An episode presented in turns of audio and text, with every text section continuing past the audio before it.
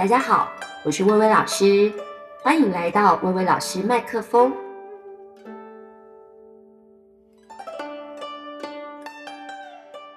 各位听众朋友，大家好，又来到了薇薇老师麦克风。这个礼拜呢，老师因为是啊、放假的情况下这样子，所以呢，哇，这个你知道，每次放假前，其实我都是一个在工作最高压的情况下。因为我的习惯是要在放假前把所有就是收假之后要用到的讲义全部都要交付给这个印刷厂印制。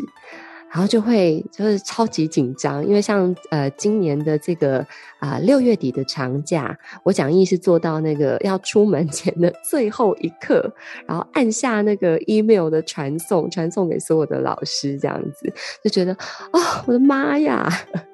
所以呢，这个对我来讲，其实每一次放长假，大概几乎时间都是用在旅行上吧。那这几年呢，因为是没有。办法出国旅行，所以呢，就进行了很多这个国内的小旅游。这样，台湾的这个大饭店几乎都住了一轮，然后民宿呢，事实上是年轻的时候也就住了不少这样子。那现在啊，年纪渐长，就是慢慢会觉得，好像饭店似乎还是一个。对我们这个年龄层的人来讲，更好的选择，因为有时候难免 难免就是住这个民宿的时候，都会有一种感觉是啊，我们家好像比这家民宿还要舒服，然后就会觉得嗯，还是去大饭店感受一下不同于在这个家里的感觉好了。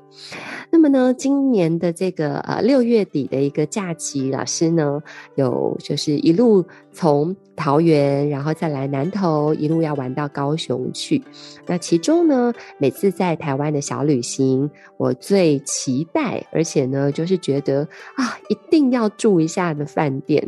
就是在南投，位于呢这个日月潭旁边的涵碧楼。不知道大家有没有听过涵碧楼哦？应该照理讲，这个台湾人应该是都要知道涵碧楼，因为涵碧楼确实是台湾非常非常呃具有悠久的历史的一栋名楼哦。呃，如果说呢，中国大陆有所谓的三大名楼，黄鹤楼，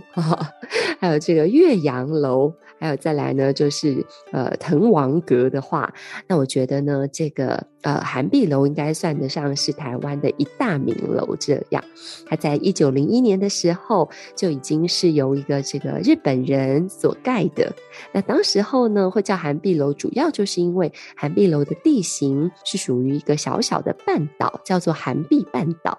那当时候呢，已经呃现在看那些照片，会觉得说哇，这真的是很简。简陋呢，可是呢，在当时来讲，已经算是一个呃很大的豪宅，而且更重要的事情是因为它呃面山又面水，这样子的一个景致，可以说是呢无价之宝。那后来呢，再加上在日治时期，日本皇太子曾经来到这个台湾的时候，就是特地。啊、他就说他要住在这个涵碧楼，所以呢，当时候涵碧楼这三个字，事实上是一个呃平民百姓难以仰望、没有办法企及的一栋这个，好像是政商名流啊、达官贵人呐、啊、才能够接近的一个建筑物。这样，那一直到后来，它变成了这个蒋中正的行馆。那挑这个地方真的是也很不错，就是一个呃避暑山庄的概念。因为呢，这个日月潭的平均温度啊、这个附近的平均温度还是比比如说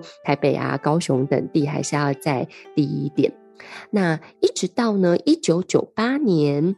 啊，是非常特殊的一个机缘巧合，就是香菱集团的赖董事长听到了一通电话，说涵碧楼要卖耶。那当时候呢，他就想说，嗯，涵碧楼不是蒋公行馆吗？怎么可以这个可以买哦？然后后来才知道说，哦，蒋公行馆是旁边那一栋，然后它是一个这个呃。属于国有地就对了，政府的国有地。可是中间这边呢，它是要卖的。啊，当时候呢，哇塞，一九九八年呢，各位，民国八十七年的时候，竟然呢，这个卖家要卖二点七亿。而且是没有任何可以谈价议价的空间。那相邻的赖董事长呢，他后来就是看上了这个涵碧楼的一个依山傍水，而且更重要的事情是他年轻的时候就一直有一个梦想，是想要自己拥有一间饭店。没想到呢，当年这个啊。好像大家会嘲笑这样子一个年轻人说啊，最好是啦，你也可以盖饭店。可是没有想到，在多年后，他真的是实现自己这个梦想。所以当时候他觉得，呃，涵碧楼这三个字承载着许多的一个历史。那他同时也是呢，这个台湾人心目中共有的一些记忆。光是这三个字，他就觉得值。一个字值一亿，可以。所以他说，在他的一个这个呃买卖交易很多很多的一个建案的一个过程当中，以及做很多生意的一个呃历程里面，第一次就是可以在完全没有溢价的情况下，就阿萨里的答应说好，那就二点七，我买了。但是没有想到呢，这个隔年却遇到了九二一大地震。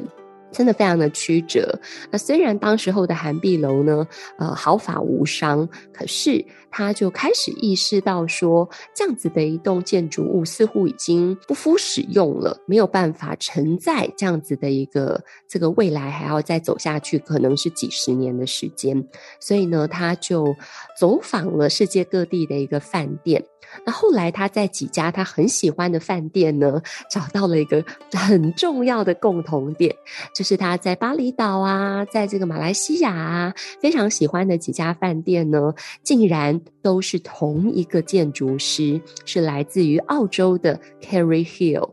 那就觉得哎。他做的这个作品就是我想要的感觉，所以呢，他不惜重金礼聘这个 Kerry Hill 先生来到台湾设计这个涵碧楼。当时候，哇，Kerry Hill 他接到这个邀请的时候，他自己也很怀疑，因为他对台湾没有什么印象，然后就觉得这样子的一个小地方。嗯，是可以包含说可以出得起我的价钱吗？或者是比如说能够接受我的理念吗？有有这么前卫吗？等等等。然后他的设计费，哇塞，我看到也是吓一跳吼。他当时候光是设计费就八千万，可是这还不是最贵的，因为后来的涵碧楼整个打造下来之后，总共花了十八亿。在二零零三年的时候，它终于开幕了。那呃，明年就是它呃开幕二十周年致庆。当时候呢，在很多的报章杂志上面都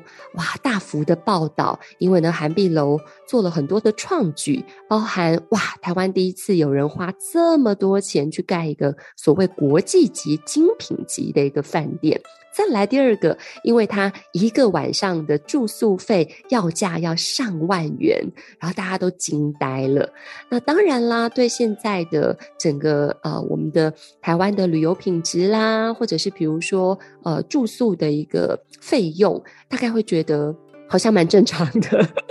就是以饭店等级来讲的话，可是，在当时候真的是哇，所有人觉得天哪，这是一个什么了不起的地方，需要这么贵呀？然后能够来这边住一晚，似乎就是一种身份的表现，然后是一种奢华的极致。那尤其呢，呃，我们要讲到，其实应该讲说，就是听起来很轻巧。就是这些数字，我们这样听完就算了。可是呢，哎，它的每一间房间里面都附有一本书，就叫做《寒碧春秋》。那里面呢，啊、描述了许多他怎么样去建造，以及他在建造的过程当中的很多细节跟发生的故事的时候，你真的会为之感动。就是当年呢，这个 carry Hill 先生他。呃，交出的设计图，他自己呢也来这个日月潭考察，然后呃，真实的住在这个寒碧楼一些时间，几个月的时间。那他其实会答应这个请托，事实上呢，也是为这个日月潭这里的一个景色所深深的感动，他认识到台湾的方式就是台湾的自然美景，所以他有一个很重要的梦想跟心愿，就是要让这栋建筑物跟自然是合而为一、融合在一起的。所以后来呢，他交出的一个这个呃设计图，其实让相邻的董事长呢真的是吓呆了，因为非常简单。就是它整个概念叫做垂直与水平，就是他认为要用垂直的线条去表现出这个日月潭群山环绕的一个呃层峦叠嶂的感觉，然后再来要用水平线去呼应这个湖面的宁静。可是呢，对于这个相邻的董事长看到那个设计图的时候，有点傻眼，就说。这就是木头啊，两片木头中间夹钢板啊，这个这个有什么了不起吗？而且呢，这个 Kerry Hill 先生他是一个非常要求完美，然后呢讲究创新，他做过很多很厉害的大饭店，可是他从来不希望就是重复他自己，所以呢，他提出很多观念，就是包含第一，整个建筑物 less is more。就是要用一个极简的风格，他认为少就是多，不要有过度的华丽的一个装饰，不是要那种所谓的什么气派的大吊灯呐、而是那种华丽带来的一种，我们说就是有一种俗气的感觉，是很难融入这一片湖光山色之中的。所以呢，他要求要做到极简，他要求要能够就是。所有的建筑的主体只有四样东西去组合而成，就是木头、石头、玻璃还有钢，就这样。那我想呢，这个真的是带给台湾的整个建筑界是很重要的一个创新的思考，很不容易接受。而且他很希望自己这个作品是可以超越整个时代，或者应该说，在整个历史的洪流当中，它是可以历久弥新，它可以成为经典的。那我自己在看那个啊，他、的介绍的这个整个建造史的一个过程当中，我真的觉得哇，有几个让我自己印象好深刻。比如说，所有人来到涵碧楼呢，第一件事情当然就是。注意到他房间里面非常非常豪奢的使用了整个都是木头的一个建材，它的墙壁、它的地板、落地窗的门框、它的柱子等等等，然后柜子整个都是同一个色系的一个木头，桌子、椅子等等等。那后来呢，我在阅读这本书的过程当中才知道说，哦。原来这不是普通的木头诶，这样子的木头呢，叫做缅甸柚木。而且这个缅甸柚木厉害在哪里呢？它是来自原始的森林，要经过一百年才能够成为能够使用的木材。而且呢，这个 Kerry Hill 先生他要求的还要是缅甸柚木里面的黄金柚木。所谓它叫做黄金柚木这个别称，是因为它从这个向阳坡生长，因为经历的日照时间比较长，所以呢，它的木材非常的笔直，整个色彩。彩呢是色泽上面呈现一个很优雅的金黄色，它再加上呢，它材质很硬，因为涵碧楼不是只有在室内使用了大量的这个黄金柚木，它连室外也是。所以呢，这个木材它的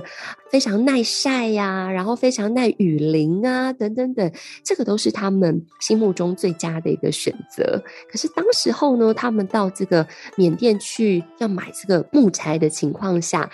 哎呀，就遭到人家这个然后水涨船高，然后就就地喊价，而且当地呢还有一些这个所谓黑市啊，所谓呢这个木材市场的一个垄断呐、所以呢，他们呃，我们这里的人去。交涉的时候，还曾经因为那边治安不是非常的好，还被这个去交涉的人还遭到软禁啊，等等等。哇，这真的是冒险史诶。不过就是要盖个饭店搞成这样，而且最夸张的事情是因为需要的一个数量实在太庞大了，所以造成了整个缅甸的木材市场的经济动荡。而且因为呢，缅甸的木材市场跟印尼的木材市场是息息相关的，所以呢。竟然韩碧楼一一个饭店，我们台湾的一个饭店，就造成人家整个缅甸还有印尼木材市场整个动荡不安，然后起了一个非常大的风波，这样子。那么他们也曾经想过，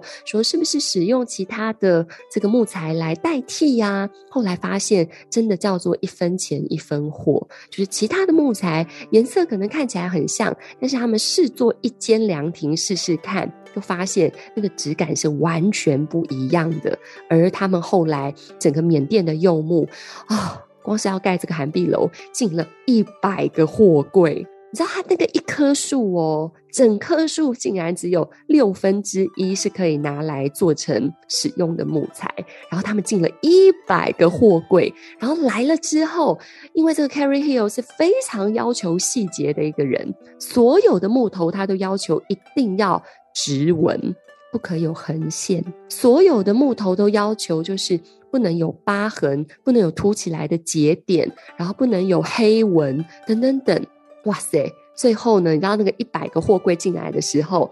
光是进货，然后挑掉不要的，就挑掉了五个货柜，给它退回去。然后这么多的木材，花了大概一年多的时间才把它全部收集完成。哇！我真的看到，我就觉得我们进来只是赞叹说：“哇哇，这个全部都是木材。”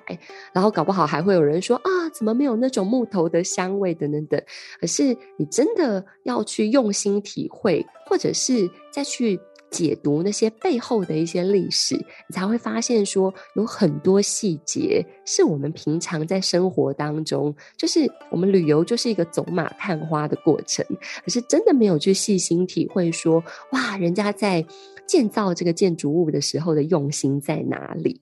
那除此之外呢？事实上，因为涵碧楼它的应该是说哈，设定的年龄层上面，我觉得是偏高的。我自己有一个感觉是，就是这个地方似乎不是一个很适合那种亲子，就是比如说。如果你们家的亲子是属于那种小朋友很好动啊，然后就是很需要有游戏呀，要有器材呀，那不是走这个路线的，他比较是真的是很沉稳的、很静定的一种美感。那这样子的美感呢，在 因为疫情的关系后，开始有所谓的国旅之后，推行这个国旅券啊，等等等，开始有一些转向。因为呢，这次的呃节目，我特地呢就是有访问到他们的行销公关。那这个行销公关人员有提到，就是这国旅开始之后，他们的年龄层开始有往下降，有很多的所谓网美都会跑来拍照，然后王美们的最爱。就是这里的游泳池，那游泳池呢，现在看起来还好嘛，一很一般呐、就是无边际泳池啊。现在不是有很多地方都号称说，就是哎，自己的泳池是无边际泳池，大家看得习惯习惯的。可是后来呢，我在仔细看这本书的时候，我也是觉得，哦，我来过涵碧楼很多次，我太粗心了，就是怎么会到现在才知道说这个游泳池到底厉害在哪里呀、就是当时候呢，这 Carrie Hill 先生他觉得，就是游泳池应该要，就是要跟湖水，要跟这个日月潭的湖水的绿，然后呢，对面的山的青，还有天空的蓝，要能够有一种融为一体的感觉。所以呢，这个颜色不能是一般瓷砖的颜色。因为那个海天光影的变化的关系，所以他要求呢，要找到就是所谓有立体色彩的瓷砖。当时候呢，真的是把我们就是台湾在地的这个工程的主任们给难倒了。要去哪里找到所谓什么叫做色彩很立体的瓷砖呐、然后找了好多种好多种颜色，这个 Carrie Hill 都不满意，所以后来呢，就决定要找一种瓷砖，叫做放射釉面的瓷砖。这个放射釉面的瓷砖是它的表面要有自然裂开的釉的结晶，当阳光照射的时候，它才会折射，才会反射，好像那个自然的天光云影一样。可是当时候台湾并没有这个技术，所以他们就一直去烦人家那个烧瓷砖、那个烧窑的那个老师傅。然后老师傅就觉得哦，做到很想要，就是大喊说：“哎，不干了，我不做了。”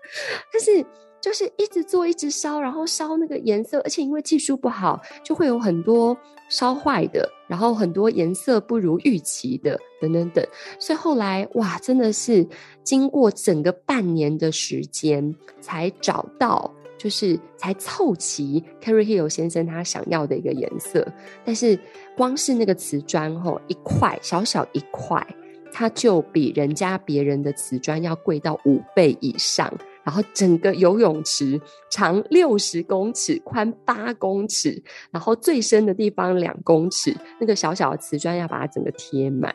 我就觉得哇塞，我没有想过诶，就是我有觉得他们游泳池好像特别美，但是从来没有特别去注意说，他竟然为了那个。呃，整个游泳池呈现出来的水的颜色，要跟湖水、要跟天光、要跟山色要融为一体，竟然做了这么大的一个努力。而且那个无边际的泳池，当时候也是一个台湾的创举，就是没有人这样做。那对我们的所有的工班的师傅们来讲，都是一个超级大的考验。为了要让他在没有人游泳的情况下，要能够。水平面要很平很平，平到它就是有如日月潭一般的平静无波。他们每贴一块瓷砖就要量一次水平仪。我看那本书的时候，我觉得又觉得很感动，又觉得很好笑。就是那个公班的主任，他说他每贴一块就要量一次水平，他每次都看到自己都快要斗鸡眼了，因为那个误差要非常非常小，而且呢，那个看到后来他近视度数又加深，然后常常就是晚上睡不着觉，或是只要做噩梦，是梦到自己在又在量那个水平仪，啊，我就觉得啊，竟然是这样。而且当时候呢，因为这个游泳池实在太大了，在台湾呢，真的很少你会看到饭店的游泳池是这样子，就是水道可以长到整个是六十公尺这么长，所以它的水量呢，总共把它放满要七百八十八吨，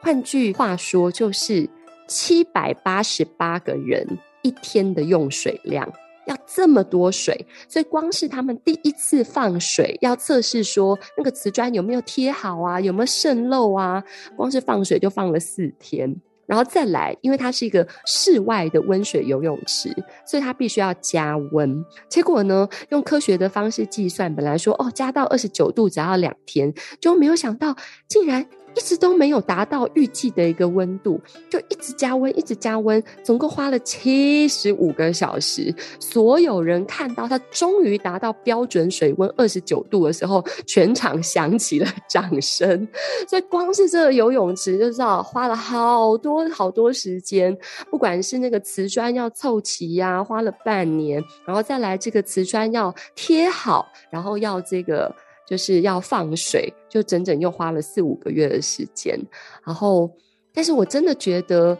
我所谓哈这一集我想要讲的叫做正确打开这个涵碧楼的方式。我真的觉得，如果说只是在旁边拍拍照，或者是就是在这里觉得哦有个泳池去游个泳，我觉得真的觉得有一点可惜。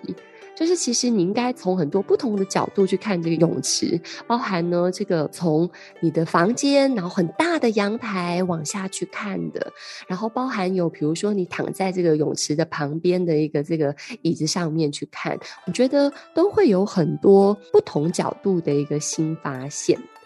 那我自己呢，为什么这么喜欢涵碧楼？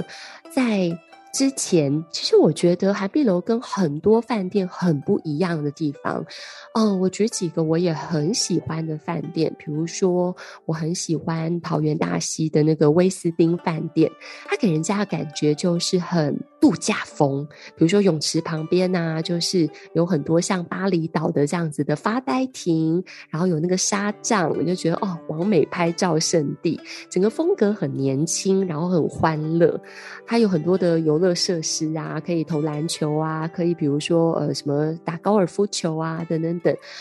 或者是比如说垦丁的富兰朵，呃富兰朵呢，它就是有一楼的房间是直接就是海就在前面，所以你就会觉得说哇，就是阳光、沙滩、海洋这种感觉。可是我特别特别喜欢涵碧楼，是我真的觉得很奇妙的一种魅力是。我只要人到了涵碧楼，我就有一种好像所有的沉思被洗涤干净的感觉，然后整个就是觉得心境变得很宁静，而且不同的时间点，这个湖光山色，这个日月潭，然后或者是就是对面的这个山，你就会有一种感觉，真的是在晴天。整个哇，一碧万顷，浮光跃金，真的有一种那个《岳阳楼记》里面那种哇，那个喜洋洋折也的感觉。然后再来，当他比如说下雨天的时候，像我这次来的时候遇到了一场大雨，然后在大雨的期间，你会觉得那个山在虚无缥缈间，那个烟岚把山的影子就是。弄得很有趣，就是一个光影的魔术师，然后整个湖面有一种朦胧的美感。但是我这次来的时候非常非常幸运，就是因为是雨，这个午后雷阵雨，然后雷阵雨一过之后，太阳出来，然后就是。很 lucky 的看到了很大很大的双彩虹。后来呢，这个行销公关人员告诉我说，这是涵碧楼的夏季限定，就是只有夏天才会看到这样子的一个景色。而且呢，这个涵碧楼在一年四季其实都种了很多不同的植物，就是让你在一年四季来的时候都会有不同的新奇的美感。比如说呢，在这个呃最近的情况下，就是六月，就是鸡蛋花盛开的期间。讲到这个鸡蛋花，我也是才发现说，哇，它这个鸡蛋花整个园区里面有五十棵。然后这五十颗呢，从一开始就是一颗十几万，到后来因为知道涵碧楼在大量收购这个鸡蛋花，然后就后来水涨船高啊，被就地喊价，一颗呢要价来到了四十几万，而它整个园区里面就有五十几颗。那鸡蛋花是有一个淡淡的香气在的，所以呢，你会在这个阳台往外眺望的时候，你会感受到那个香气。隐隐约约幽香而来，然后再来呢，在这个游泳池旁边，其实最近开的是鸡蛋花，而在鸡蛋花的下一层，就是快秋天的时候，会有非常多的九重葛，所以呢，它春夏秋冬都有花开。冬天的时候有梅花啦，有樱花啦，尤其冬天的时候的梅花呢，有很多棵是四五十年以上的一个老梅，是当年呢这个宋美龄女士她的最爱。然后春天的时候呢，有杜鹃花啊，等等等，你都会觉得说，哇，一年四季来到这里，都是有不同的景致，可以带来不同的心情。然后湖光山色，在一大早太阳出来的时候，然后在下午黄昏的时候，在晴天，在雨天，你都会感受到呢，就是不同的美感。这个吴淡如小姐曾经呢写过专文来这个推荐这个涵碧楼，她特别提到就是涵碧楼自己的工作人员说，很多时候啊，比如说这个台风天，那房客就会取消订房，可是呢，对他们员工来讲，台风天的这个日月潭是最美的，因为整个。湖上面云雾缭绕，就觉得有一种人间仙境的感觉。所以呢，我这次在跟这个行销公关呢，这个很简单的访谈的过程当中，我就发现他们这里自己的员工是真心的喜爱这个涵碧楼。所以当他们介绍起啊这个涵碧楼的时候，都是有一种。像在跟朋友分享，非常热情的分享，就是我觉得这个东西太棒了，我要告诉你，而不是一般的就是饭店的从业人员很常在服务的过程当中，因为也许是服务的客人太多了，所以难免就会进入到一种模式，就是这个 SOP 流程，就是会比较。呃，没有感情的，把他该讲的东西讲完。可是每次呢，就是我跟涵碧楼这边的服务人员问一下，说，嗯，这边有没有什么推荐的好吃的呀？或是聊天的时候，你都有一种觉得像老朋友、很亲切的感觉。而且最妙的事情是，真的很被他们的前台人员给惊艳呢。他们都会记得谁是谁。然后看到你就哦，李小姐哇，什么什么小姐这样子，然后就觉得哇，这真是太神奇了。所以我就觉得哇，这个地方真的是，当然它要价真的还蛮贵的啦，一个晚上呃，大家可以上网查一下它的价钱，可是很值得，我真的觉得很值得。即使有人就是开玩笑的说，哇，来这边就是一种呃高贵的无聊。就是它不是要很多的活动、很多的设施，可是它依然就是因为它把很多的整个空间留白给了公共设施，它也可以，就是它这里的占地吼，以一般的旅馆或饭店的设计的话，照理讲是可以容纳四百间房间，可是当时候建筑师 carry Hill 他设计出来就是只有。九十六间，然后七间的这个 villa，这九十六间的客房，一间都占地二十五平，有一个小的客厅，然后有一个这个呃卧室，然后再来呢，这个浴室呢也很宽敞。是每个房间都有浴缸，然后再来更不要讲它的阳台，它的阳台呢可以放得下，就是茶几，然后可以就是放一张懒人床，那你可以躺在上面呢，很有隐秘性的，可以看到外面的湖光山色，可是又不被外面的人看见，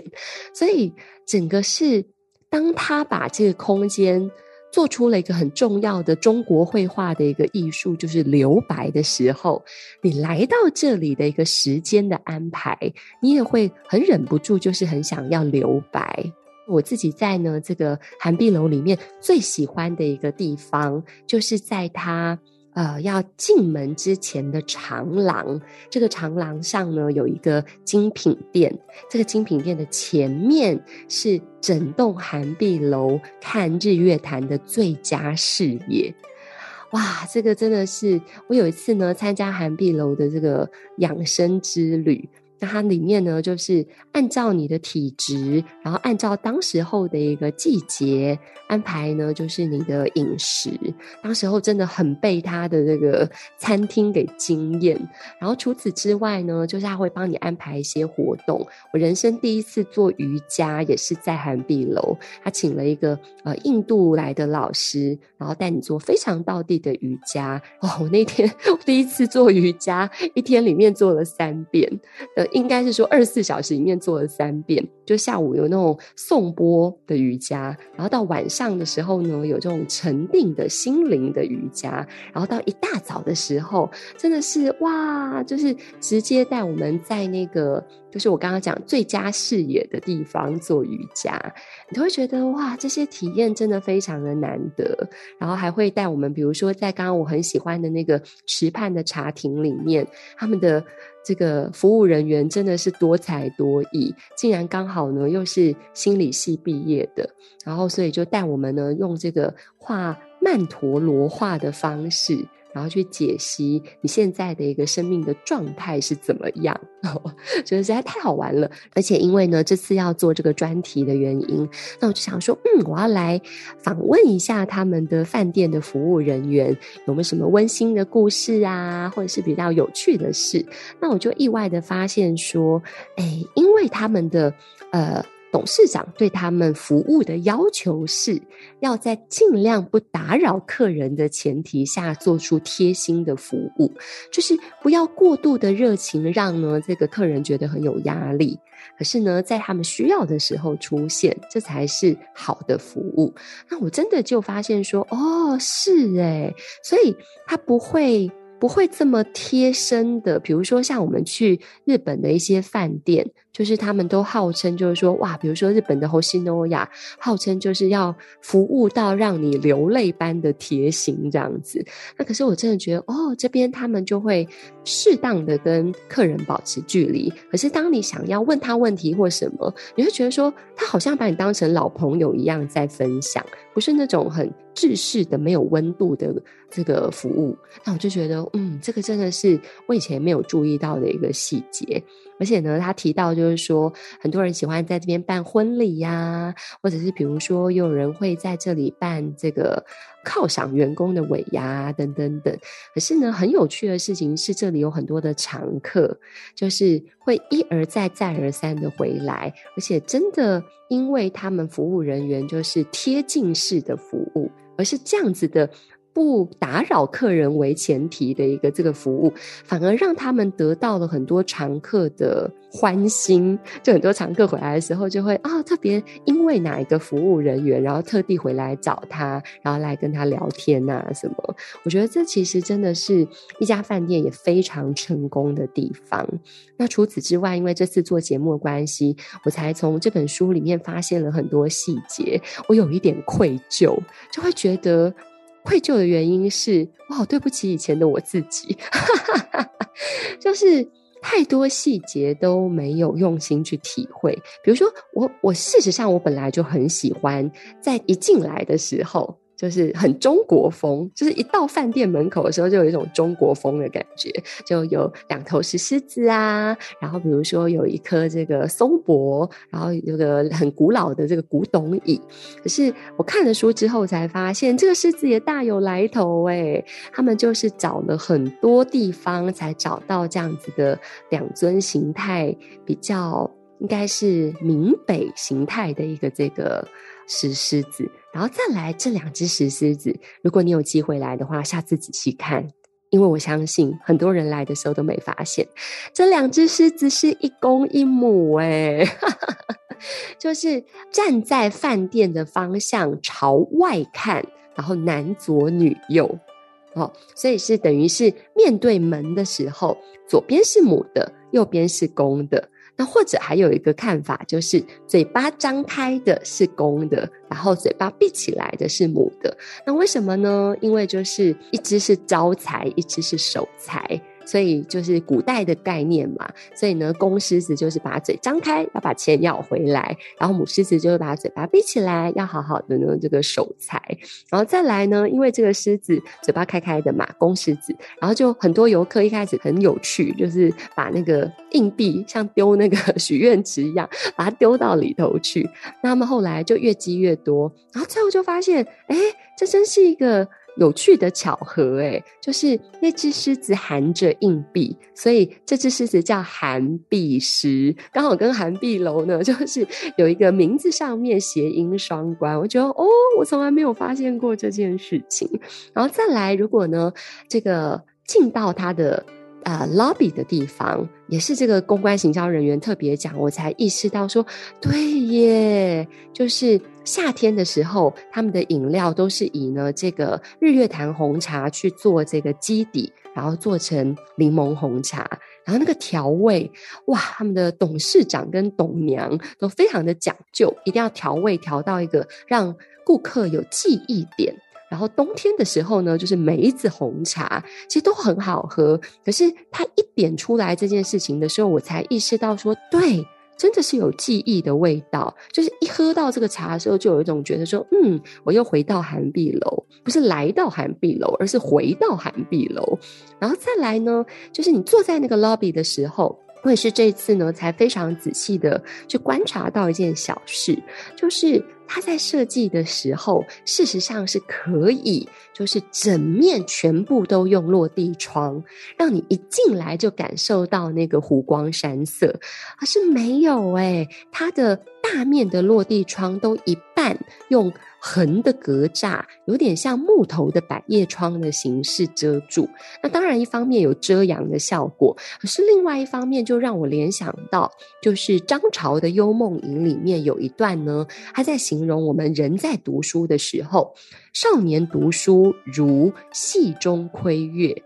就是年轻的时候读书啊，你很像在缝隙里面去窥探那个月亮，所以你就是对很多东西就是一知半解。那中年读书呢，如庭中望月，就是你会站在这个庭院里面，然后看到这个月亮的全貌。但是老年读书如台上玩月，你就是在那个高台上面，就是呃读书的时候可以拉出一个全新的角度，然后再来能够去玩赏它，去品味它。那我觉得。我就感受到其实。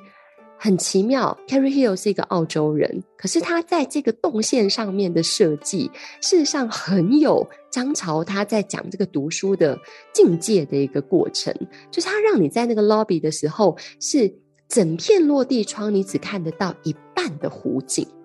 所以你会觉得很美，你会有所期待。可是当你一步一步在进到你的房间的时候，它的每间饭店都是一百八十度的湖的全景。所以你当进到这个房间里面来的时候，你会忍不住赞叹说：“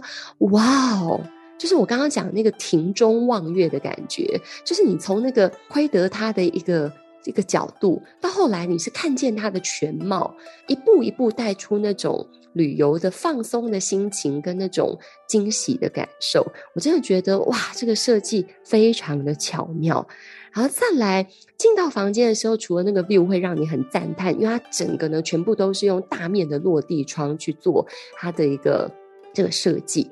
然后呢，它的这个桌子上面会有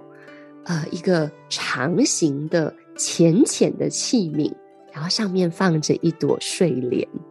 那我觉得这个设计真的非常的雅致，因为我自己很喜欢莲花。可是呢，我到这一次呢看了这本书之后才知道，它连那个莲花下面的那个铜器，一般的铜器都是黄澄澄的，可是它为了要去表现这个湖水的绿，所以它想要一个墨绿色、湖绿色。夹杂在一起的一种比较颜色比较重的绿色，所以呢，又忙坏了一票台湾的老师傅。就是这个铜器要弄出这个颜色来，真是不知道让多少老师傅都白了头发，说哪有人这样子做的啦？可是最后他们就成功了。然后更不要讲呢，他现场所有你会看到的使用的器皿，包含就是水壶。茶杯，然后你在这个洗手台看到装这个呃润肤乳，然后在呢这个浴室里面看见装这个洗发精啊、沐浴乳所有的器皿，都用的是黑陶，这种所谓的整个一体成型、一致性的感觉，带来的是一种真的是很精致的品味上的一个享受。然后再来，由于呢，就是我特别 catch 到他说他在设计的时候就是要。垂直加水平，所以我这次就很细心的，这次才很细心的发现，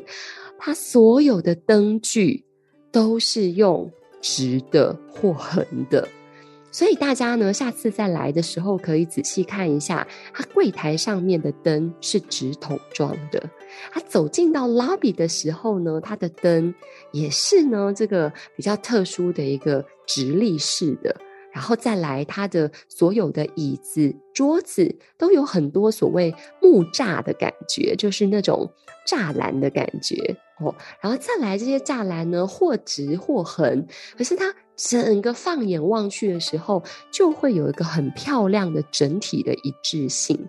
所以很多时候哈，就是比如说我我自己在装潢家的时候，因为我的呃设计师沈志忠先生也是一个非常有品味，然后很有想法的人。那我很幸运，就是当时候把所有包含家具的选择都请他来提供意见，而不是说呃整体设计好了，然后里面的桌子啊、椅子啊，然后灯啊，自己看到什么喜欢就买什么。因为这种整体的一致性，会给人家一种就是真的是低调的奢华，在那个细节当中藏着的品味。所以我觉得哇，这些这些这么 detail，可是啊，我已经来过好几次，我怎么现在才发现？而且它的不是只有白天漂亮，它晚上灯光打得很美，原来是。光是灯光，还另外再请了一位澳洲的大师去跟呢这个 Carrie Hill 做配合。所以呢，如果有机会来涵碧楼，请你好好仔细的欣赏一下整个公共空间，它光影的变化最少就有七种。而且，当你整个园区、整个这样子饭店的区域逛一圈的时候，你会处处看到惊喜。今天呢，很难得跟大家呢分享，就是我在这个国内的旅游最喜欢的一家饭店。各行各业当中都有所谓的顶尖、所谓的精英，可是要能够做到在当时候没有人敢这么做，然后你大胆的踏出那一步，